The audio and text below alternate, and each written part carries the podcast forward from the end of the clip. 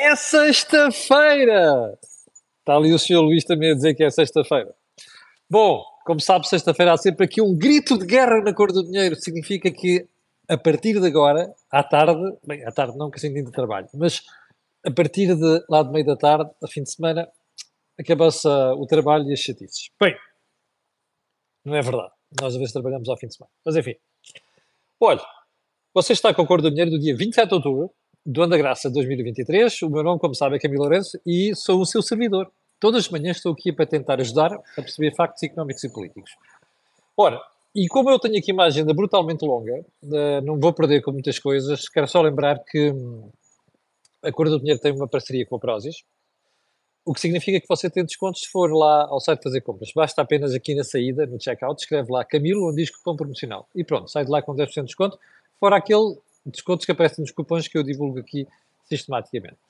Bem, uh, então, ah, só mais um pormenor. O Think Tank, que não foi para o ar de terça-feira por causa de um problema de força maior, foi para o ar ontem. Portanto, está disponível tanto no Facebook como aqui no YouTube e, portanto, divirta-se. Está lá uma belíssima interpretação daquilo que é conceito de contas certas por parte do Partido Socialista. Aliás, Joaquim Aguiar chamou-lhe mesmo um, as cambalhotas do PS em matéria de contas certas e também Uh, Lembra-se daquela do Clinton? Fumar, mas não inalar. Uh, é aquilo que o PS está a fazer com as contas certas. Mas enfim, dê lá um, saltinho, eu acho que estava belíssima a análise feita pelos dois. O mérito é todo deles e não meu. Uh, e agora sim, vamos à, à edição de hoje, à agenda de hoje, e vamos começar com modernices em Espanha. Bem, como você sabe, a Espanha tinha ali uma fauna no governo muito esquisita. Sim, aquela malta ali do Podemos, não sei quantos. Havia, havia duas senhoras que ainda são ministras, a Iona Belarra uh, e a Irena Monteiro, que se um, especializaram nos últimos anos em fazer disparates e dizer disparates. Uh, começar por aquela lei do CSC, que meteu na rua uma série de violadores, que eu acho inacreditável como é que a gente de esquerda estão preocupados com as mulheres conseguiram tolerar uma coisa daquelas. Mas um, uma destas ministras resolveu inventar uma aplicação chamada Metoc. Quer dizer, aquilo que é da minha responsabilidade. E então, essa aplicação era para calcular as tarefas que cada um fazia no lar, ver se era a mulher, se é o homem. Ou seja, não estão preocupados com a lei do CSC e o efeito que tem nas mulheres, nomeadamente que elas foram violadas, com os violadores na rua. Mas depois inventam coisas destas. Bem, como é bom de ver, aquilo é objeto de gozo nos corredores em, em Espanha, inclusive é no governo, porque a, a, porcaria da aplicação quase não tem, uh, não tem adesão nenhuma, percebe? Realmente é impressionante o nível da tontice que nós vemos hoje em dia. Bem, ponto seguinte. Dom Américo da Guiar, novo bispo de Setúbal, novel cardeal e candidato a não sei quem mais. Eu estive a ver a entrevista dele ao Rádio, à Rádio Renascença, não, acho que foi ao público, não sei se foi da Rádio, à Rádio Renascença também, uh, acho que sim. E Dom Américo Aguiar hum, diz ali várias coisas. Bem, tirando as considerações sobre quem é que pode ser Papa, quem é que não pode ser Papa, uh, ele tece ali uma série de considerações, nomeadamente da área social, e já ouvi em complemento esta entrevista ontem uma série de declarações dele, duas das quais eu quero chamar a atenção. A primeira foi que compreende as palavras de António Guterres sobre a questão de Israel. Eu acho que Dom América Guerra não se devia meter nisto, sinceramente aquilo foi um deslize do António Guterres, ponto final. E quando é deslize, mais vale, foi uma parte da frase, o resto do discurso estava ótimo, foi uma parte da frase e ele não podia ter dito aquilo. E eu acho que do América já devia cair fora destas coisas. O segundo ponto é que as declarações dele sobre a parte social. Como sabe, então, estão a ser feitas muitas uh, comparações entre o América Guiar e o antigo bispo de Setúbal, Dom Manuel Martins, conhecido por Bispo Vermelho. Eu nunca o conheci por Bispo Vermelho. Uh, para mim era um bocadinho mais bispo um bocado aparvalhado, às vezes. Mas era mesmo esta palavra, aparvalhado. Porque as preocupações sociais todas nós as temos. Portanto, nesse aspecto eu dou todo o mérito do Manuel Martins. O problema do Manuel Martins é que frequentemente, eu não sei se há vezes que o humor dele se alterava com quantas horas do dia, mas do Manuel Martins, de vez em quando, dizia uns disparates momentais. Inclusive envolvendo-se em matérias que não se devia envolver. E, portanto, eu espero que Dom Américo Aguiar, que é uma pessoa que eu conheço, tem uma estima muito grande, uh, e, mas, mas, mas, tenho mesmo. Espero que ele não caia nesta coisa de começar a querer falar tudo e mais alguma coisa. É apenas uma, é apenas um reminder, porque eu acho que vamos voltar a isto no futuro. Ponto seguinte: um, Portugal é um país onde o ar é muito rarefeito. Uh, tinha um amigo aqui há uns anos uh, flutuava entre Portugal e Estados Unidos e dizia que aqui o ar era muito rarefeito. Quando alguém fazia assim, faltava o ar à, à pessoa ao lado, percebe? Isto é uma metáfora. E eu lembrei-me disto a propósito de uma coisa que vi, salvo erro, no Eco, uh, antes de ontem, que diz que, no caso BES, o Ministério Público do caso Pinho é padrinho da filha de ex-quadro do BES. Bom, mas se nós somarmos isso à juíza que esteve a viver com um tipo de quadro do ex-quadro, não, sim, exatamente, ex-quadro do BES, que tinha recebido dinheiros do, do, do, do, saco azul, a gente diz, bom, estamos aqui perante um país onde o ar é muito rarefeito. Está a ver, isto é tão pequenino, uh, estas, e não é só uma questão de elite, é tão pequenino que às vezes tipo, está a querer mexer uma coisa aqui e depois as ramificações acabam por salpicar tudo e mais alguma coisa. Ponto seguinte. Sabe o que é que isto quer dizer? Bem, ponto seguinte. Um, o IUC e a paródia de Fernando Medina. Fernando Medina teve ontem no Parlamento a explicar-se e a explicar o Orçamento de Estado. Eu devo dizer que algumas partes eu acho que Medina até teve uma boa prestação. Ele teve bem, há uma série de coisas. Mas a certa altura quis brincar, ou melhor, está chateado com a história do IUC, que é borrada dele e do Primeiro-Ministro. Um, e só, só um pormenor. António Costa tem oito anos de fazer fim-capés em certas coisas. Eu acho que esse período começou a chegar ao fim. Ele vai começar a partir de agora a ter que ceder uma série de coisas. Eu, um dia destes explicaremos porquê. Nesta história do IUC, Medina quis fazer uma paródia ontem. Aliás, quis fazer uma brincadeira. Chamou paródia às críticas que andam a ser feitas, nomeadamente pela Iniciativa Liberal. Um, eu acho que paródia é Fernando Medina não perceber a borrada que fez. E, portanto, nestas coisas, eu já vi muitos eu, eu conheço ministros das Finanças desde Miguel Cadilho, veja só, que é o tempo que eu levo de jornalista. Uh, bom, e alguns até anteriores, como Vítor Constâncio, depois foi governador em Portugal. Eu vi cada um destes ministros, em certas alturas da sua vida, terem que recuar. Talvez a única exceção tenha sido Eduardo Catrolho é a altura de Fernandina perceber que cometeu um erro e voltar atrás, em vez de estar a tirar água para cima do capote dos outros. Não funciona. Ponto seguinte, a agitação na Iniciativa Liberal. A Iniciativa Liberal parece que não tem juízo. Cresceu, tornou-se um bom partido, um partido, quarto partido, quarto maior partido português. Agora anda outra vez à chapada lá dentro, por causa de mudanças de estatutos, com ex-presidentes a acusar a, direção, depois piadas para o Coutinho Figueiredo, que realmente não soube gerir bem a sua saída desta de, de protagonista oh, pessoal, não perceberam que a gente cá fora está-se a marimbar para as vossas ambiçõezinhas e o diabo 4. Não perceberam ainda. E não perceberam que se querem afirmar-se como partido sério, não podem ter coisas destas. Ou querem cair outra vez, ou querem cair nas próximas eleições. Fica a pergunta. Fica a pergunta no ar. Ponto seguinte. A reunião de hoje entre Manuel Pizarro e o Sindicato dos Médicos. Como sabe, aquilo está um bocado esticado e os médicos ganharam alguma força nas últimas semanas. Uh, um dia destes vamos tratar aqui, porque eu acho que há aqui muita manipulação de parte a parte. Mas não é só do governo, é mesmo da malta dos médicos, sindicatos, ok? Eles têm razão numa série de coisas, mas há ali muita manipulação também. Vamos ver se a malta hoje deixa estas coisinhas de lado para pensar no mais importante. E o mais importante é o Zé Povinho, que não tem dinheiro para ir a hospitais privados e não tem dinheiro para pagar seguros de saúde à conta do PS, não é? que estragou o SNS. E, portanto, saber se a gente começa a salvar ainda o que é salvável do SNS. Aguardemos. Rachel Reeves. Sabe quem é? É uma senhora que faz de Ministro das Finanças sombra em Inglaterra. Da área do Sr. Starmer, do Labour. A senhora Rachel Reeves está na Berlinda porque o Financial Times apanhou o livro dela, o último livro dela, e descobriu que está cheio de citações de outras instituições, desde Wikipédias até outros livros, sem dar crédito a isto. O nome chama-se plágio. Eu não consigo perceber como é que uma candidata a ser Ministra das Finanças comete um deslize destes. Último ponto do Presidente Jorge do Dia, às vezes não percebo a imprensa você ontem ouviu tudo o que se passou, nomeadamente a história da decisão do governo em matéria de habitação, que é o grande tema de hoje, que vamos ver a seguir. Eu esperaria que a imprensa de hoje tivesse isto escarrapachado em tudo quanto é manchetes.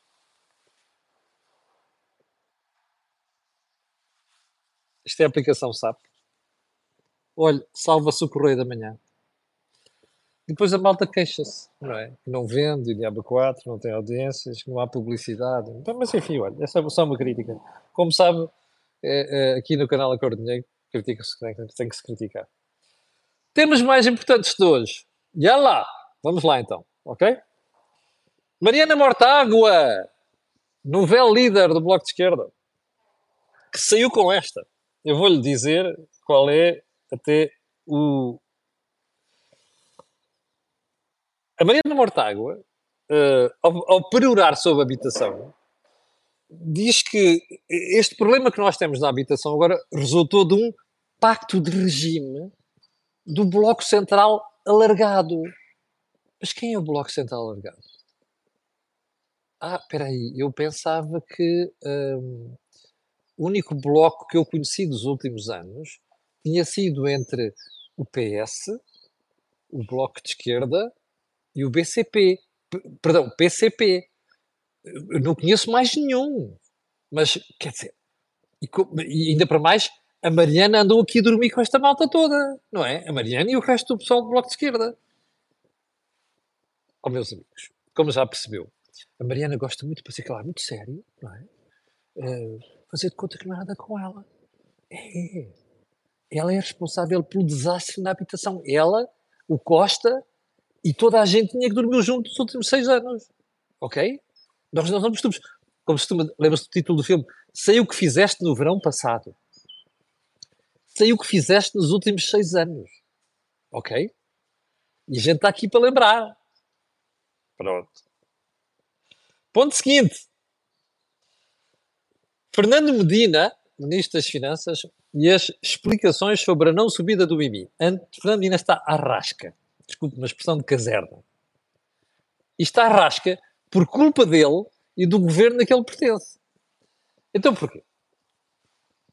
Medina, nos últimos dias, percebeu que as reações à notícia de que o IMI não é pode, é vai subir, eu vou insistir, vai subir, e vou desmentir o ministro, um, começou a preocupar o governo. Está a ver porque é que eu dizia há bocadinho que António Costa vai ter que começar a ceder uma série de coisas, recuar uma série de coisas, ao contrário do que acontecia até agora? É que há sempre um limite para a validade de certas coisas. Então, volto a dizer. O secretário de Estado foi à Conversa Capital com o Jornal de Negócios Antena 1 e disse texto no, uh, preto no branco, ipsis verbis, que estavam a repensar, a rever os, aliás, que iam rever o zonamento. O sítio onde estão os imóveis, a valorização, depois influencia o coeficiente, Bem, de onde se faz o cálculo do IMI. A explicação, diz o que está Estado, recordo aqui, é tema desde segunda-feira, já ontem voltei a explicar isto. Há um desajustamento entre o preço de mercado dos imóveis os novos e os antigos, como ele disse. E aquilo que é a ou melhor, o valor que está inscrito na matriz fiscal. Valor patrimonial tributário. É preciso adequar uma coisa à outra. E, portanto, nomear uma comissão, a CNAPU, que vai juntar uma série de interessados nisto para fazer o cálculo e a aproximação entre os valores deixa-me só fazer uma coisa, antes que malta nos tome por parvos. Então o governo mesmo a comissão só para fazer aquilo, só para a criação Não, é óbvio que não. Agora veja a chico espertice de, Fernando. Ah, o INI não vai, não vai subir, eu posso garantir, nem este ano nem no próximo. Ah, pois, mas eu não tenho dúvida que não vai subir no próximo. Eu vou-te explicar. É porque a Comissão vai começar a reunir e vai produzindo os seus trabalhos. Vai aparecer um relatório depois já de aparecer o documento final. Depois do documento final vai ao governo. E depois há de se ouvir aí a reação na praça, o que se diz testing the waters. E depois toma-se uma decisão. Portanto, não é para o próximo ano, quando muito poderia ser, se precisasse ter essa mesma arrasca, mas não, não poderia acontecer. Não é no próximo ano. A questão é para depois. Mas também não pode ser muito depois, não é? Porque depois já há eleições legislativas em 2026. Portanto, a data mais provável para isto será que comecem a falar desta brincadeira lá em meados do próximo ano. mas não é para subir no próximo ano. Mas, se o governo quiser outras formas de mexer no IMI, tem de estar a fazer este sururu todo. Mas você pode ter a certeza de uma coisa: escreva aqui, o IMI vai subir. Escreva 100 vezes no quadro, como antigamente, com giz e ardósia, ok? O IMI vai subir, ok? Porque esta malta gasta que nem doidos e precisam de ir buscar dinheiro a tudo que mexe. Bom, já agora por ir buscar dinheiro a tudo que mexe, deixe-me só mostrar-lhe aquilo que é a fotografia dos governos de António Costa. Veja a manchete do JN de hoje, embora não tenha trazido a habitação, pelo menos teve este mérito. Veja aqui. Lucros excessivos dos hipermercados só renderam 120 mil euros por mês em impostos. Eu não estou a dizer que devesse render mais, atenção, como sabe, eu sou contra isto. Mas, veja só, o governo previa cobrar 50 a 100 milhões de euros com taxas sobre retalho e energéticas. Parece que, de facto, vai às energéticas. Está a ver isto? Prometem-se coisas fantásticas, depois executam-se quase nada. Isto é a imagem dos governos de António Costa. Bom, sigamos para Bing, porque se faz tarde e há aqui matérias muito mais importantes. E as matérias muito mais importantes é a notícia de ontem. O Correio da Manhã tinha dado aqui há duas semanas a manchete que o governo estava a pensar, em vez de, aumentar, de fixar um limite ao crescimento das rendas, apoiar quem precisa. Como você sabe, nós aqui batemos palmas e dissemos assim: espero bem que sim, porque no meio de tanto disparate nos últimos anos está aqui uma medida certa. Era importava ver como é que ia executá-lo. Há um alerta que quero fazer. Não espero que eu aqui lhe dê uma percepção final. Porquê? Porque o governo, o governo é useiro e vezeiro em anunciar uma coisa depois fazer outra. Ok? Anunciou isto ontem. E há coisas que não estão claras. Mas mesmo assim, já dá para termos uma ideia. Primeiro ponto, não há limites à subida das rendas. Isso está totalmente certo. Então o que é que vai ser? Bom, só uma coisa, porquê é que não deve haver limites às rendas? Por uma razão muito simples. É que quem quer colocar imóveis no mercado para arrendamento, se começar a ver estas coisas, não os põe, ou não compra para pôr, certo? Isto é, qualquer bicho careta percebe isto. Depois há uma segunda razão, que é talvez das mais importantes e que é uma batalha sistemática aqui na cor do dinheiro. Que é assim, quando você cria apoios, não pode criar apoios para todos. A sociedade não é igual.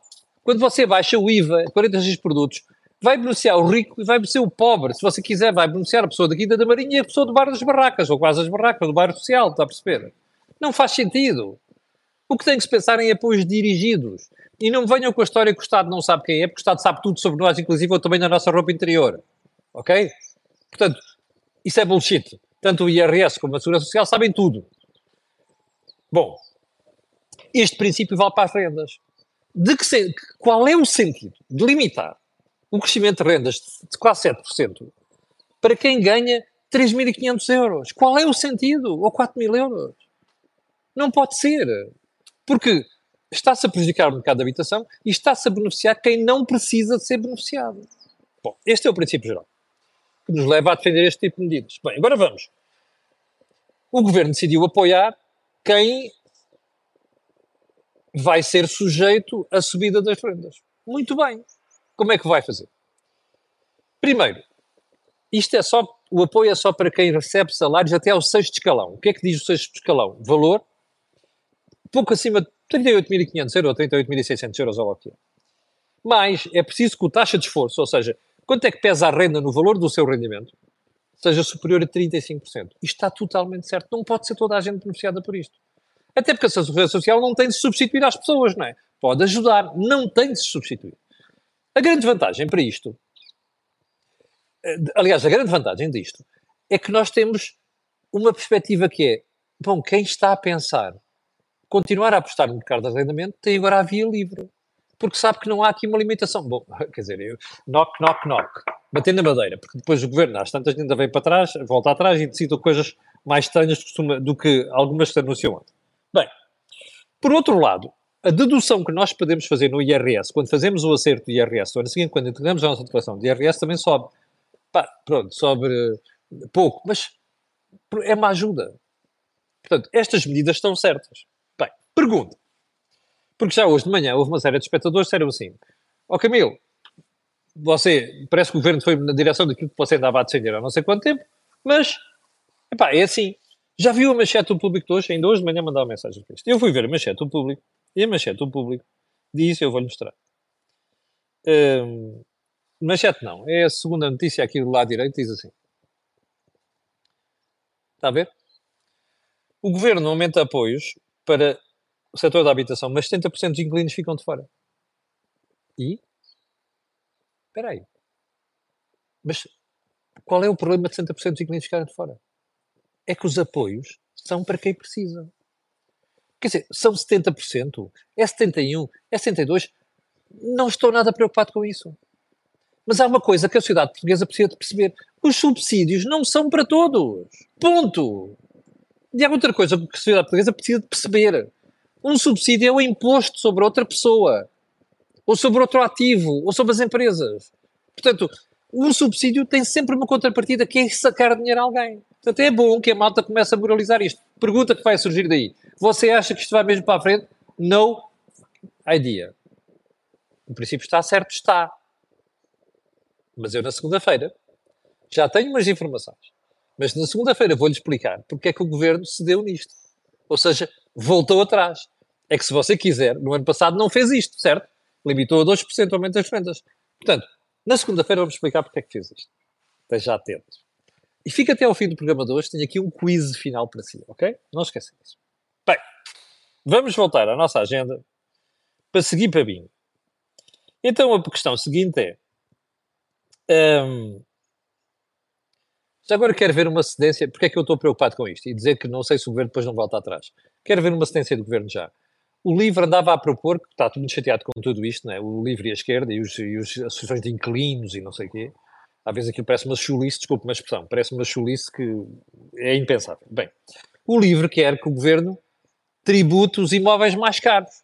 Aumenta a tributação dos imóveis mais caros. E Fernandina disse que admitia estar a posição, que aquela coisa à Fernandina. Isto é uma vergonha, percebe? Isto é cedência aos jovens, isto é populismo, não é nada, não é mais nada. Bom, Matéria seguinte. BCE não mexeu nos juros ontem. Surpresa? Não. Pergunta. As subidas chegaram ao fim? Não. Porque é que não chegaram, ou melhor, porque é que podem não ter chegado ao fim? Porque, bom, a favor, há coisas a favor e coisas contra. A favor, para chegarem ao fim, a inflação está a cair. E vai cair mais.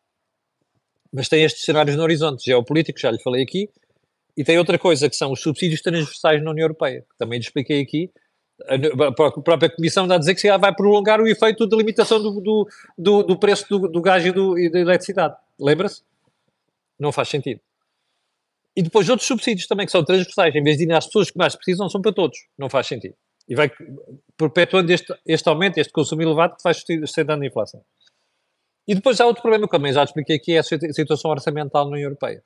Para você ter uma ideia da zona euro, no próximo país há oito, no próximo ano há oito países que vão ter déficits e alguns deles superiores a 6%. Alguns deles são países com dívida elevada, Itália, uh, bom, a Grécia tem, mas a Grécia tem juízo, a Grécia está com muito juízo. Um, uh, a própria Bélgica, percebe? Portanto, isto são preocupações. Ora, a própria, a própria BCE ontem admitiu que a coisa está para análise. Bem, há uma, uma coisa que você pode ter a certeza os juros não vão baixar, não vão baixar tão cedo, ok? E mesmo que baixem lá para o próximo ano, há de ser uma coisa michuruca, a menos que haja um milagre da inflação.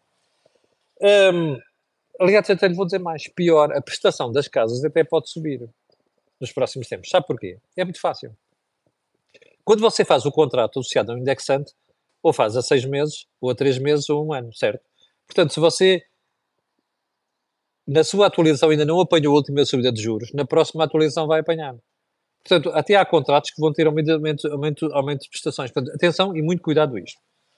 Um, e já agora, curioso, ontem António Costa, ontem, quando viu a decisão do BCE, veio logo fazer uma declaração pública. Oh, ainda bem, eles já perceberam que isto, uh, a inflação está a cair, isto pode ter consequências para o crescimento económico, não sei quantos. Curioso, eu não vi António Costa das últimas 10, das outras 10 subidas aparecer uh, a falar de, de, decisões do BCE. Ah, foi só na última, né, quando começaram aquela coisa de pressionar o BCE e tal, vejam lá se têm juízo, que podem provocar uma recessão. Isto é deplorável, percebe? Um líder não faz estas figuras. Isto aqui é populismo e é populismo rasca. Até porque António Costa ontem esqueceu-se de outro caso da Sra. Lagarde, e houve dois. O primeiro foi que a decisão de ontem não significa que não volta a subir juros. Também já dissemos aqui. A segunda, o segundo recado da Sra. Lagarde foi atenção, a economia portuguesa vai continuar a, a portuguesa não, a europeia vai continuar a patinar. E ela disse este ano, não, não é só este ano, é no próximo ano também. Portanto, se calhar António Costa valia a pena também comentasse isto. E, sobretudo, porque é que anda a fazer um fim-capé e não subir juros quando é, é urgente, mas é urgente mesmo conter a subida da inflação. Bom, uh, eu tinha, lembra-se que eu disse que tinha, hoje não quero abusar do seu tempo, queria, tinha um quiz para o fim de semana. Então, aqui vai ele. Isto que você vê aqui é a manchete de um jornal espanhol de economia chamado El Economista. É um dos meus preferidos. Ok? Este é o Expansión. Uh, sabe o que é que significa? Significa que o governo espanhol vai um, aumentar uh, os impostos às empresas em Espanha. Eu, eu contei isto ontem, ontem, ontem, para sacar 10 mil milhões de euros. Um, e isto vai provocar uma subida das taxas de imposto às empresas para 30%. Atenção, nós em Portugal temos taxa máxima de 31,5%, mas aqui a questão não é 30% taxa máxima, não. Em termos médios, a taxa de imposto em Espanha para empresas vai chegar aos 30%, que é o que está aqui a dizer o economista. Agora aqui vem o quiz. Imagine que você é Primeiro-Ministro de Portugal. Você olha para isto e o que é que lhe vem à cabeça? Fica esta pergunta para Vossas Excelências interagirem com este vídeo até o fim de semana. Ok? A cor do dinheiro, ao nascer do dia, do dia 27 de outubro do ano da graça 2023, chegou ao fim. E eu quero pedir às 5.900, um pouco mais do que isso, pessoas estão em direto, aquilo que peço sempre. Colocarem um gosto, fazerem partida nas redes sociais e subscreverem o canal. Não é preciso dizer porquê. Aquilo que houve aqui não houve mais lado nenhum.